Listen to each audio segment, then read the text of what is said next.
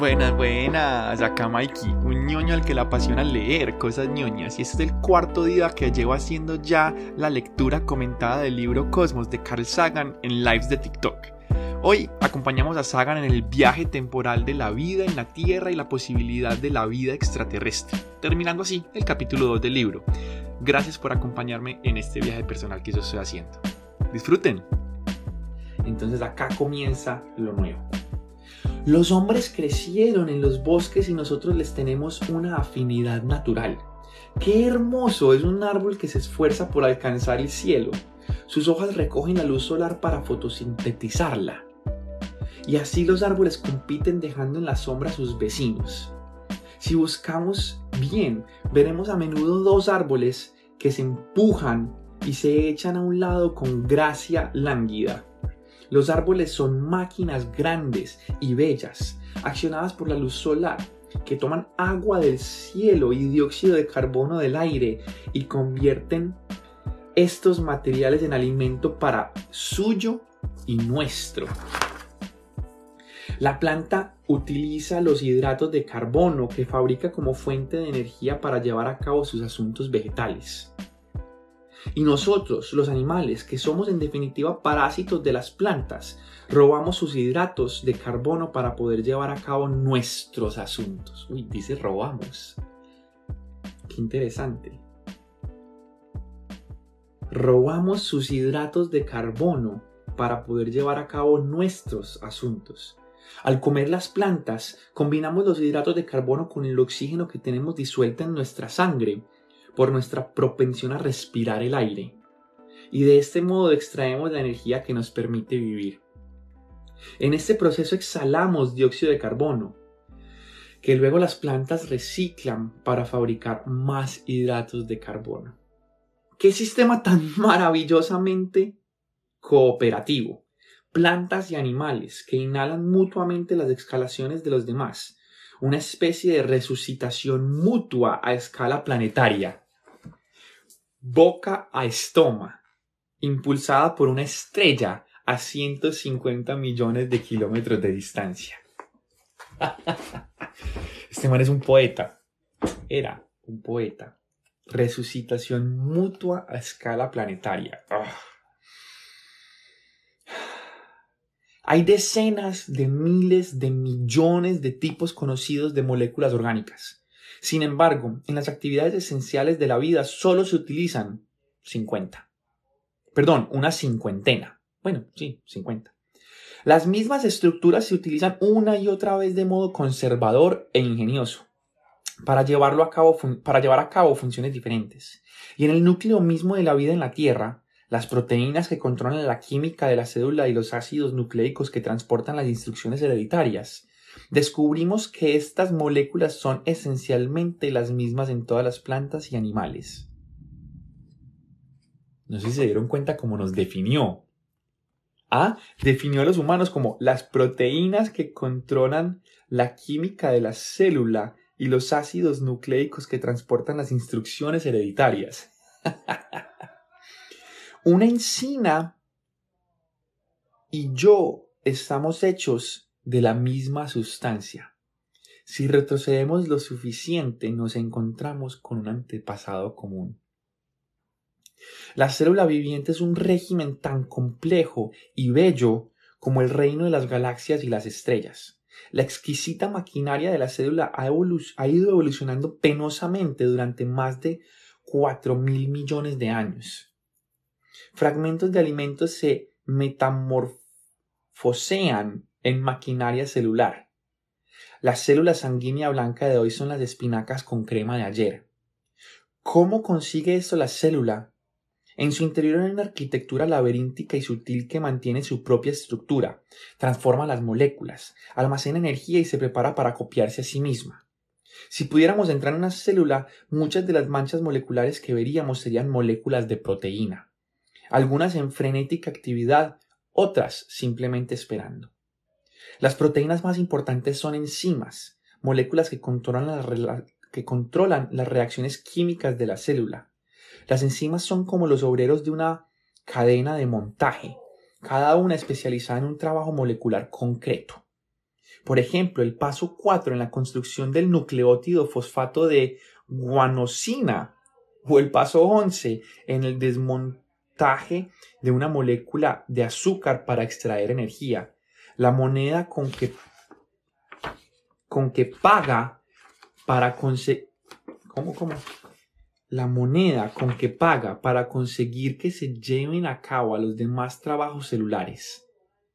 Pero las enzimas no dirigen el espectáculo, reciben sus instrucciones, y de hecho ellas mismas son construidas así, mediante órdenes enviadas por los que controlan. Las moléculas que mandan son los ácidos nucleicos. Viven secuestrados en una ciudad prohibida en lo más profundo de todo, en el núcleo de la célula.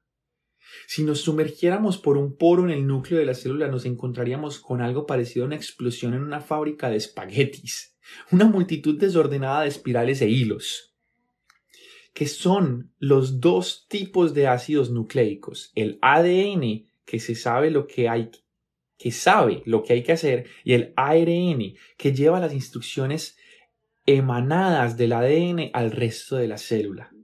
Ellos son lo mejor que han podido producir 4 mil millones de años de evolución y contienen el complemento completo de información sobre la manera de hacer que una célula, un árbol o una persona funcione. La cantidad de información en el ADN del hombre escrito en el lenguaje corriente ocuparía un centenar de volúmenes gruesos. Además de esto, las moléculas de ADN saben la manera de hacer copias idénticas de sí mismas, con solo muy raras excepciones. La cantidad de cosas que saben es extraordinaria. El ADN es una hélice doble, con dos hilos retorcidos que parecen una escalera en espiral. La secuencia u ordenación de los nucleótidos a lo largo de cada uno de los hilos constituyentes es el lenguaje de la vida. Durante la reproducción las hélices se separan ayudadas por una proteína especial que las desatornilla y cada cual sintetiza una copia idéntica de la otra a partir de bloques constructivos de nucleótido que flotan por allí en el líquido viscoso del núcleo de la célula. Una vez desatornillada la doble hélice, una enzima, notable llamada polimerasa del ADN contribuye a asegurar que la copia se realiza de modo casi perfecto. Si se comete un error, hay enzimas que arrancan lo equivocado y sustituyen el nucleótido falso por el correcto. Estas enzimas son una máquina molecular con poderes asombrosos. El ADN del núcleo, además de hacer copias exactas de sí mismo, la herencia es precisamente esto. Dirige las actividades de la célula, que es precisamente el metabolismo, sintetizando otro ácido nucleico llamado ARN mensajero, el cual pasa por las provincias extranucleares y controla allí la construcción, en el momento adecuado y en el lugar adecuado de una enzima. Cuando todo ha finalizado, el resultado es la producción de una molécula única de enzima que se dedica luego a ordenar un aspecto particular de la química de la célula. El ADN del hombre es una escalera con una longitud de mil millones de nucleótidos. Las combinaciones posibles de nucleótidos son en su mayor parte tonterías. Causarían la síntesis de proteínas que no realizarían ninguna función útil. Solo un número muy limitado de moléculas de ácido nucleico son de alguna utilidad para formas de vida tan complicadas como nosotros. Incluso así el número de maneras útiles de construir ácidos nucleicos es increíblemente elevado, probablemente muy superior al número total de electrones y de protones del universo. ¡Wow! Por lo tanto, el número de seres humanos es posible posible, perdón, por lo tanto, el número de seres humanos posible es muy superior al del número de personas que hayan vivido nunca. El potencial no utilizado de la especie humana es inmenso. Ha de haber manera de construir ácidos nucleicos que funcionen mucho mejor, sea cual fuere el criterio escogido, que cualquier persona que haya vivido nunca. Por suerte todavía ignoramos la manera de montar secuencias distintas de nucleótidos que permiten construir tipos distintos de seres humanos. En el futuro es muy posible que estemos en disposición de montar nucleótidos siguiendo la secuencia que queramos y de producir cualquier característica que creamos deseable, una perspectiva que nos hace pensar y nos inquieta. La evolución funciona mediante la mutación y la selección. Se pueden producir mutaciones durante la reproducción de la molécula si la enzima polimerasa del ADN comete un error. Pero es raro que lo haga. Las mutaciones se producen también a causa de la radiactividad, de la luz ultravioleta del sol, de los rayos cósmicos o de sustancias químicas en el medio ambiente, todo lo cual puede cambiar los nucleótidos o atar en forma de nudos a los ácidos nucleicos. Si, el número de mutaciones es demasiado elevado, perdemos la herencia de 4 mil millones de años de lenta evolución. Si es demasiado bajo, no se dispondrá de nuevas variedades para adaptarse a algún cambio futuro en el medio ambiente. La evolución de la vida exige un equilibrio más o menos preciso entre mutación y selección. Cuando este equilibrio se consigue, se obtienen adaptaciones notables. Un cambio en un único nucleótido del ADN provoca un cambio en un único aminoácido en la proteína codificada en este ADN. Las células rojas de la sangre de los pueblos de ascendencia europea tienen un aspecto más o menos globuloso. Las células rojas de la sangre de algunos pueblos de ascendencia africana tienen el aspecto de hoces o de lunas crecientes. Las células en la hoz transportan menos oxígeno y por lo tanto transmiten un tipo de anemia. También proporcionan una, fuente una fuerte resistencia contra la malaria. No hay duda que es mejor estar anémico que muerto. Esta influencia importante sobre la función de la sangre, tan notable que se aprecia claramente en fotografías de células sanguíneas rojas, es la consecuencia de un cambio en un único nucleótido entre los 10.000 millones existentes en el ADN de una célula humana típica. Todavía ignoramos las consecuencias de la mayoría de los cambios en los demás nucleótidos. Las personas tenemos un aspecto bastante diferente al de un árbol. No hay duda que percibimos el mundo de modo diferente a como lo hace un árbol, pero en el fondo de todo, en el núcleo molecular de la vida, los árboles y nosotros somos esencialmente idénticos. Ellos y nosotros utilizamos los ácidos nucleicos para la herencia. Utilizamos las proteínas como enzimas para controlar la química de nuestras células. Y lo más significativo es que ambos utilizamos precisamente el mismo libro de código para traducir la información de ácido nucleico en información de proteína, como lo hacen prácticamente todos los demás seres de este planeta. Por acá hay un pie de nota. Resulta que el código, no, el código genético no es totalmente idéntico en todas las partes de todos los organismos de la Tierra. Se conocen por lo menos unos cuantos casos en los que la transcripción de la información del ADN en información de proteína en una mitocondria utiliza un libro de código diferente del utilizado por los genes del núcleo de esta misma célula. Eso sugiere una larga separación evolutiva de los códigos genéticos de las mitocondrias y de los núcleos, y concuerda con la idea de que las mitocondrias fueron antes organismos libres que se incorporaron a la célula en una relación simbiótica hace miles de millones de años. Digamos de paso que el desarrollo y la complicación cada vez mayor de esta simbiosis es una de las respuestas que esclarecen lo que la evolución podría estar haciendo entre el origen de la célula y la proliferación de muchos organismos pluricelulares en la explosión del Cámbrico. Vea pues. La explicación usual de esta unidad molecular es que todos nosotros, árboles y personas, pejezapos, mojos y paramecios, descendemos de un ejemplar único y común en el origen de la vida, en la historia primitiva de nuestro planeta. ¿Cómo nacieron, pues, las moléculas críticas? Miren qué bacano estas imágenes. Hay dos páginas completas de estas imágenes de todo lo que ha estado hablando, los nucleótidos, las enzimas, los, las cadenas de ADN, de... Miren qué genial. Eso, Valen. Me alegra que te guste la camisa. Es del Planetario de Medellín, por si quieren, por si quieren ir a comprarla en el Planetario de Medellín. Y alumbren la oscuridad. Son los, las constelaciones, pero también tienen los asterismos pintados ahí como por, por debajo. Y entonces cuando uno, cuando uno apaga, vamos a ver si se, si se alcanza a ver. Si apago la luz, vamos a ver si se ven un poquito. No, es que está la otra luz prendida. Me tocaría pegar la otra también. Dice Valen que quiere ver. Bueno, apaguemos la luz a ver si se alcanza a ver. Claro que es que la camiseta se carga, se carga con, con, luz, creo que ultravioleta del sol. Pero vamos a ver si apago la luz. Ah. No se ve. Necesitaría tener em, la luz del sol para que se cargue. Pero entonces es muy bacano porque cuando uno está de día afuera y entra, a algún lugar un poquito más oscuro, empieza como a brillar un poquito. Pero demasiado genial.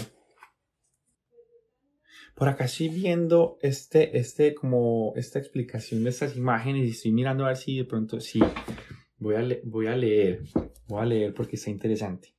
Dice, un viaje, es, estas imágenes que estaba mostrando acá, dicen que son un viaje al interior de la célula viva. El linfocito humano en la página 35, o sea, de la que estábamos hablando, es una célula bastante típica de los organismos superiores de la Tierra.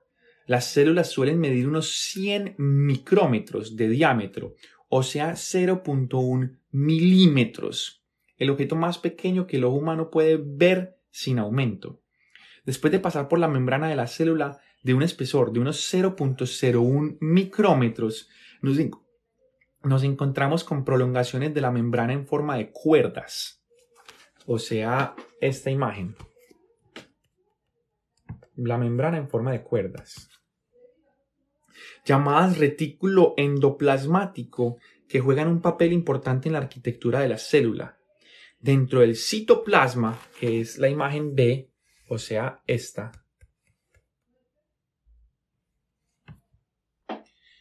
Dentro del citoplasma vemos a unos cuantos representantes de los numerosos ribosomas. Por ejemplo, el racimo de cinco glóbulos oscuros, algunos fijos a las proteínas o ARN mensajero, enviado por el ADN del núcleo. Los ribosomas miden unos 0.02 micrómetros de diámetro. Los hilos son microtúbulos que van hacia el núcleo en color azul claro en el fondo.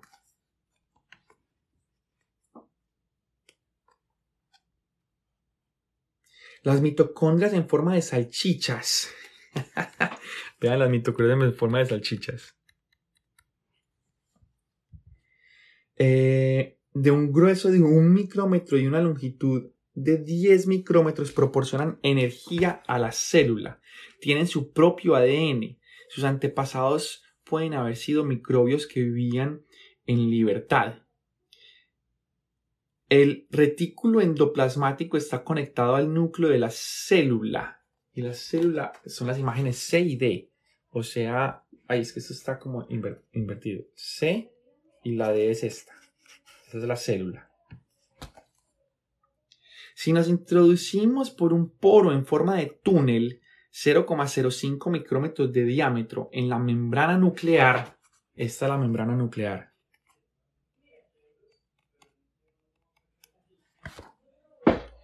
Emergemos dentro del núcleo que es este.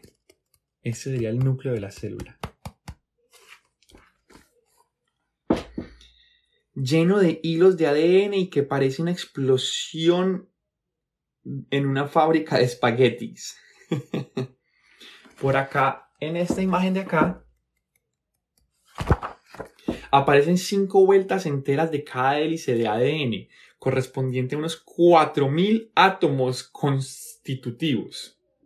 Una molécula entera de ADN humano tiene aproximadamente 100 millones de vueltas como estas y un centenar de miles de millones de átomos. número equivalente al de estrellas en una galaxia típica. ¿What? Ojo pues, voy a repetir. 4.000 átomos en 5 vueltas.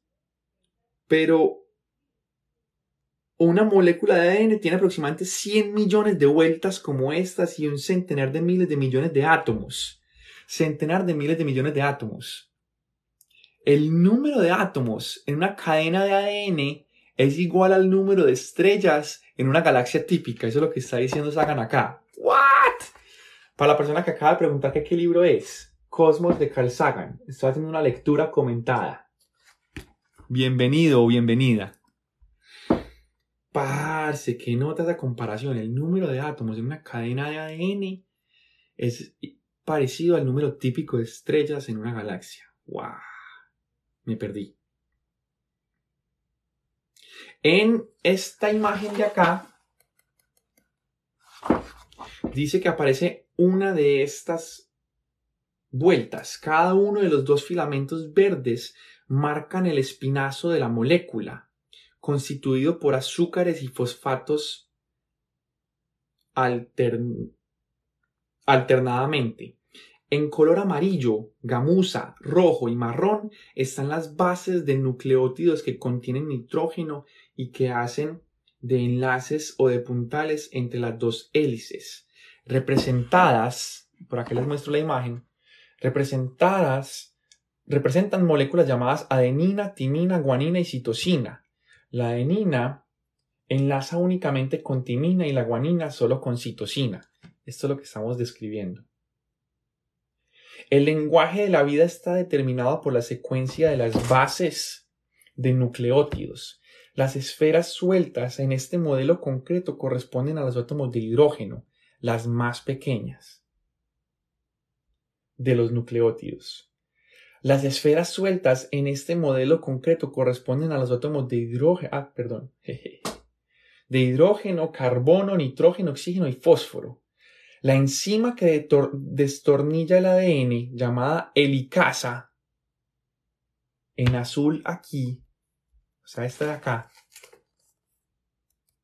esta enzima llamada helicasa supervisa la rotura de los enlaces químicos entre bases adyacentes de nucleótidos previa a la reproducción de ADN. Una molécula de enzima polimerasa del ADN en azul supervisa la unión de los cercanos bloques constructivos a uno de los filamentos de ADN. Acá en J, en esta imagen. Cada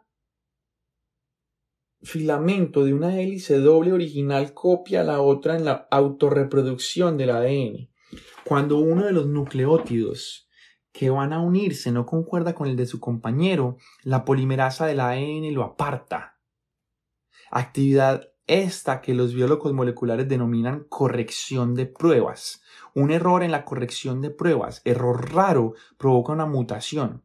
Las instrucciones genéticas han cambiado. La polimerasa del ADN del hombre suele unir a unas cuantas docenas de nucleótidos por segundo.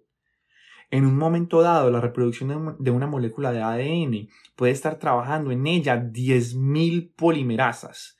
Estas maquinarias moleculares tan exquisitas existen en todas las plantas, animales y microorganismos de la Tierra. ¡Wow! Eso. Excelente. Ahí van leyendo conmigo. Seguimos entonces. Ese era, un pequeño pie de página de las imágenes. En mi laboratorio, dice, continúa Sagan, en mi laboratorio de la Universidad de Cornell trabajamos entre otras cosas en la química orgánica prebiológica, tocando algunas notas de la música de la vida. Mezclamos y sometemos a chispas los gases de la Tierra primitiva, hidrógeno, agua, amoníaco, metano, sulfuro de hidrógeno, todos los cuales por otra parte están presentes actualmente en el planeta Júpiter y por todo el cosmos. Las chispas corresponden a los relámpagos presentes también en la Tierra antigua y en el actual Júpiter. El vaso de reacción es al principio transparente. Los gases precursores son totalmente invisibles, pero al cabo de 10 minutos de chispas vemos aparecer un extraño pigmento marrón que desciende lentamente por los costados del vaso. El interior se hace paulatinamente opaco y se cubre con un espeso alquitrán marrón. Si hubiésemos utilizado luz ultravioleta, simulando el sol primitivo, los resultados hubiesen sido más o menos los mismos. El alquitrán es una colección muy rica de moléculas orgánicas complejas, incluyendo las partes constitutivas de proteínas y ácidos nucleicos. Resulta, pues, que la sustancia de la vida es muy fácil de fabricar. Estos experimentos los llevó a cabo por primera vez a principios de los años 50 Stanley Miller, un doctorado del químico Harold Urey. Urey sostenía de modo convincente que la atmósfera primitiva de la Tierra era rica en hidrógeno, como en la mayor parte del cosmos, que luego el hidrógeno ha ido escapando al espacio desde la Tierra, pero no desde Júpiter, cuya masa es grande, y que el origen de la vida se produjo antes de perder el hidrógeno. Cuando Urey sugirió someter esos gases a chispas eléctricas, alguien le preguntó qué esperaba obtener con el experimento. Y Urey contestó Bielstein. Bielstein es el voluminoso compendio en 28 tomas con la lista de todas las moléculas orgánicas conocidas por los químicos. por acá pregunta. no voy a leer la pregunta en voz alta, pero...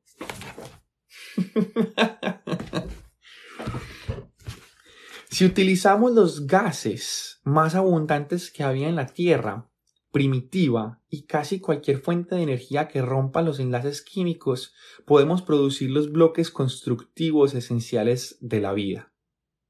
Pero en nuestro vaso reactivo hay solamente las notas de la música de la vida, no la música en sí. Uy. En nuestro vaso reactivo hay solamente las notas de la música de la vida, no la música en sí.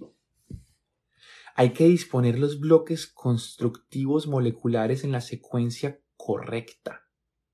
La vida es desde luego algo más que aminoácidos fabricando sus proteínas y nucleótidos fabricando, sus ácidos nucleicos. Pero el hecho mismo de ordenar esos bloques constructivos en moléculas de cadena larga ha supuesto un proceso sustancial de laboratorio. Estoy de acuerdo, qué piropaso.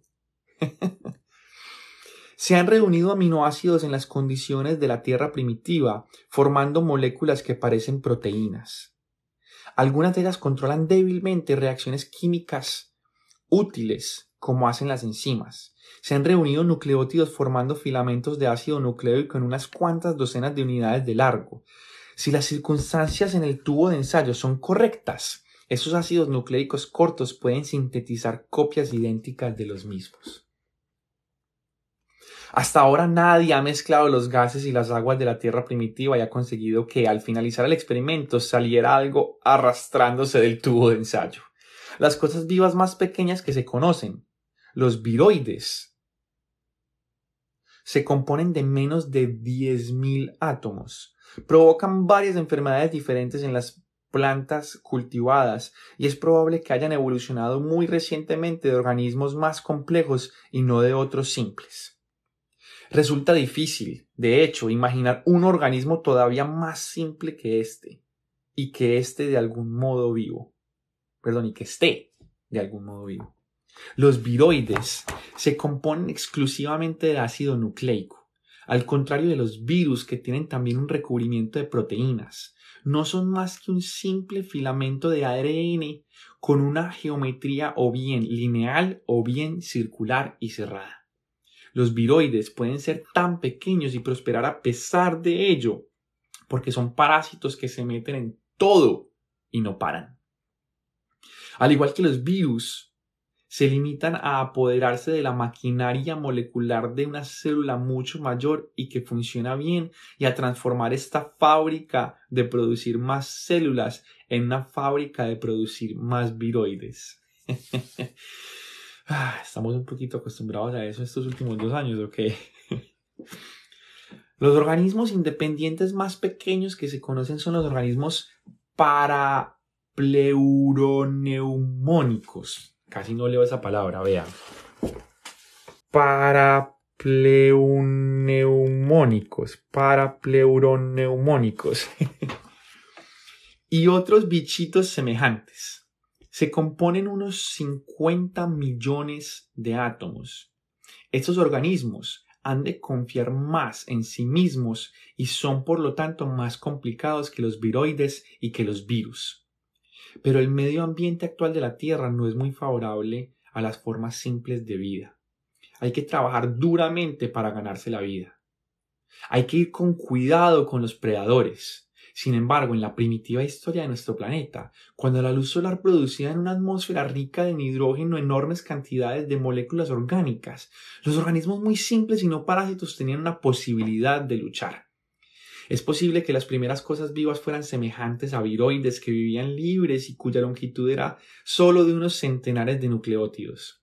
Quizás a fines de este siglo puedan comenzar los trabajos experimentales para producir seres de este tipo a partir de sus elementos. Queda mucho todavía por comprender sobre el origen de la vida, incluyendo el origen del código genético, pero estamos llevando a cabo experimentos de este tipo desde hace unos 30 años. La naturaleza nos lleva a una ventaja de 4 mil millones de años. Al fin y al cabo, no lo estamos haciendo tan mal. Ve qué interesante. Este libro fue escrito en 1980 y, habla, habla, habla de finales del siglo, o sea, del siglo XX, del siglo pasado no soy biólogo y no sé mucho de ese tema, me pregunto en ese momento, tarea, tarea para el próximo miércoles de Cosmos. ¿Se sabe ya si esto se ha logrado? Hasta donde yo tengo entendido, no, pero, pero no sé, no sé y me queda la duda. El hecho es que no lo estamos haciendo tan mal, me encanta ese, ese, ese optimismo de Sagan. No hay nada en esos experimentos que sea peculiar de la Tierra, los gases iniciales y las fuentes de energía son comunes en todo el cosmos. Es posible que reacciones químicas semejantes a las de nuestros vasos de laboratorios hagan nacer la materia orgánica presente en el espacio interestelar y los aminoácidos que se encuentran en los meteoritos. Han de haberse dado procesos químicos semejantes en mil millones de mundos diferentes de la galaxia Vía Láctea. Las moléculas de la vida llenan el cosmos. Pero aunque la vida en otro planeta tenga la misma química molecular que la vida de aquí, no hay motivo para suponer que se parezca a organismos familiares. Tengamos en cuenta la diversidad enorme de seres vivos sobre la Tierra, todos los cuales comparten el mismo planeta y una biología molecular idéntica. Los animales y plantas de otros mundos es probable que sean radicalmente diferentes al cualquiera de los organismos que conocemos aquí puede haber alguna evolución convergente, porque quizás solo haya una solución óptima para el determinado problema ambiental. Por ejemplo, algo parecido a dos ojos para tener visión binocular en las frecuencias ópticas. Pero en general, el carácter aleatorio del proceso evolutivo debería crear seres extraterrestres muy diferentes de todo lo conocido. No puedo decirles qué aspecto tendría un ser extraterrestre. Estoy terriblemente limitado por el hecho de que solo conozco un tipo de vida, la vida en la Tierra. Algunas personas, como autores de ciencia ficción y artistas, han especulado sobre el aspecto que podrían tener otros seres. Me siento escéptico ante la mayoría de estas visiones extraterrestres. Me parece que se basan excesivamente en las formas de vida que ya conocemos. Todo organismo es del modo que es debido a una larga serie de pasos. Todos ellos improbables. No creo que la vida en otros lugares se parezca mucho a un reptil o a un insecto o a un hombre, aunque se le aplique retoques cosméticos menores como piel verde, orejas puntiagudas y antenas. Pero si insistís, podría intentar imaginar algo diferente. Dos puntos. Ay, vean, Mito ¿Qué nota? ¿Qué nota dejando el mito Clara? Hablando de mitocondrias. Mito Clara.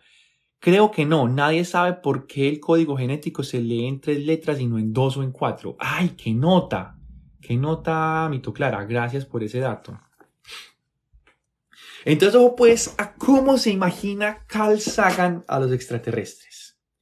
En un planeta gaseoso gigante como Júpiter, con una atmósfera rica en hidrógeno, helio, metano, agua y amoníaco, no hay superficie sólida accesible, sino una atmósfera densa y nebulosa en la cual las moléculas orgánicas pueden ir cayendo de los cielos como el maná, como los productos de nuestros experimentos de laboratorio.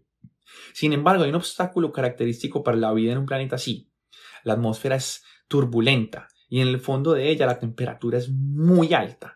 Un organismo ha de ir con cuidado para no ser arrastrado al fondo y quedar frito. Para demostrar que no queda excluida la vida de un planeta tan diferente, E. E.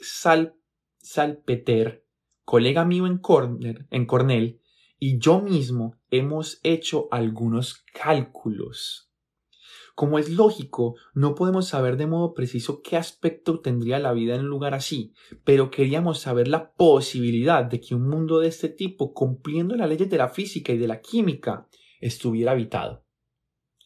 Una solución para vivir en esas condiciones consiste en reproducirse antes de quedar frito, confiado en que la convección se llevará algunos de sus vástagos a las capas más elevadas y frías de la atmósfera.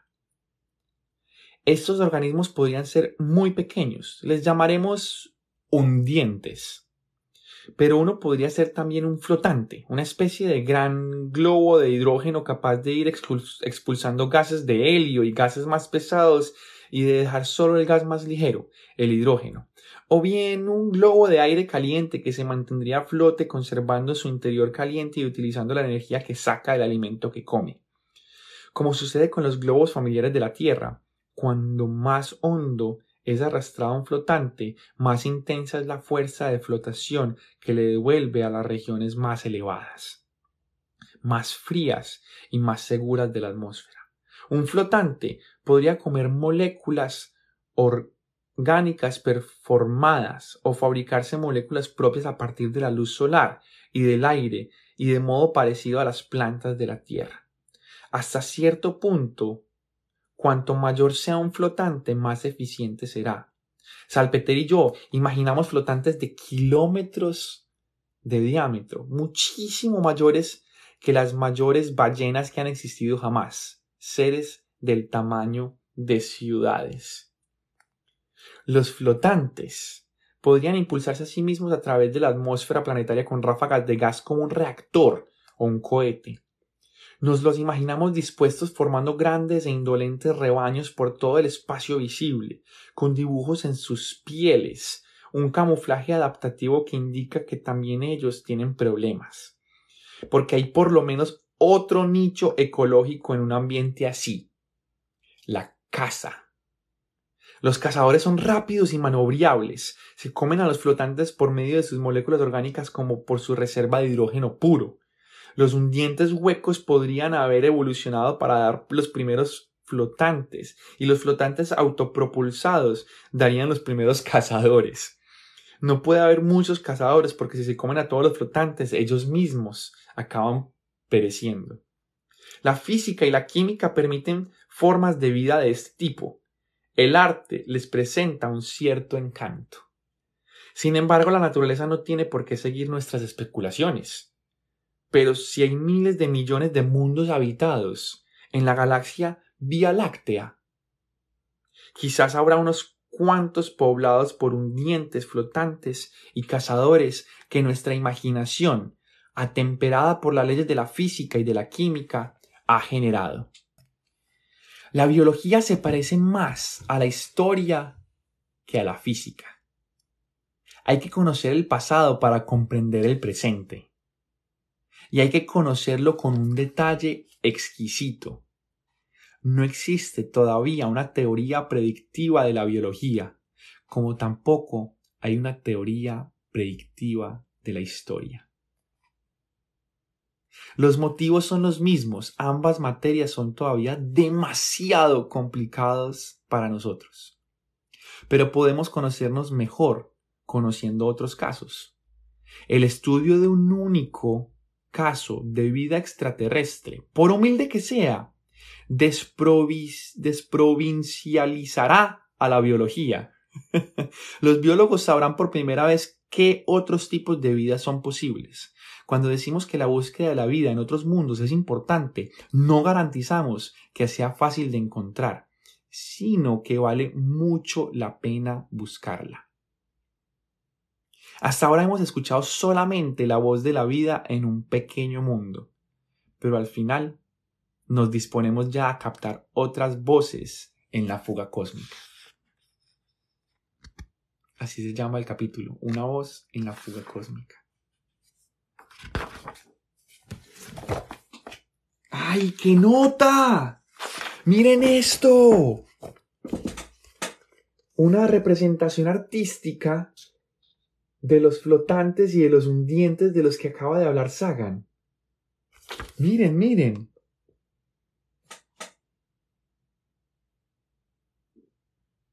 ¡Oh! ¡Qué espectáculo! Y miren estas otras imágenes también, otra representación artística de los flotantes y de los hundientes que acaba de hablar Sagan.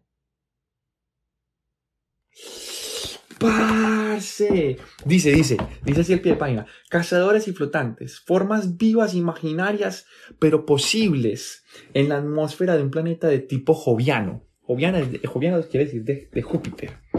Las formas de las nubes son en su mayoría las, del, las que el Voyager descubrió en Júpiter. Ay, cuánto le gustaría a Sagan haber visto las imágenes de, de Juno.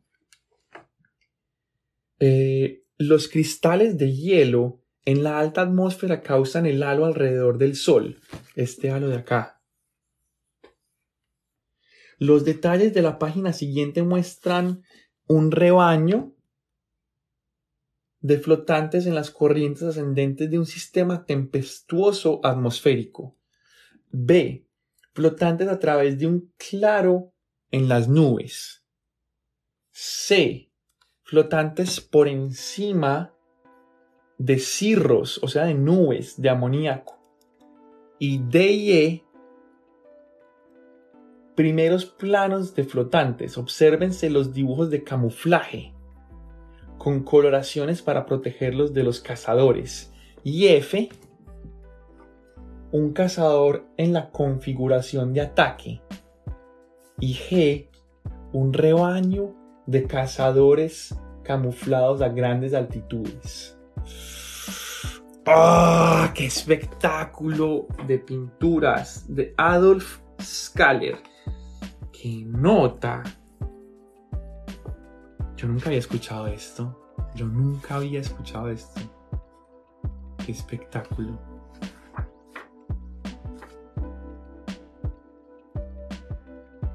Bueno, con esto entonces acabamos el segundo capítulo de Cosmos de Carl Sagan.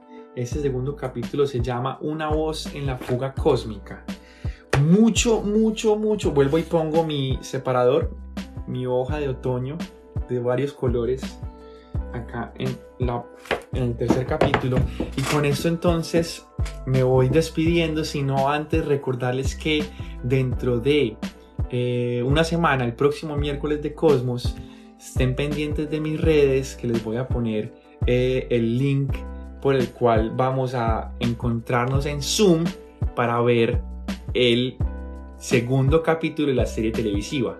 Una vez veamos el segundo capítulo el próximo miércoles, en el siguiente seguimos con el día 5, es decir, empezamos el capítulo 3 de la lectura comentada.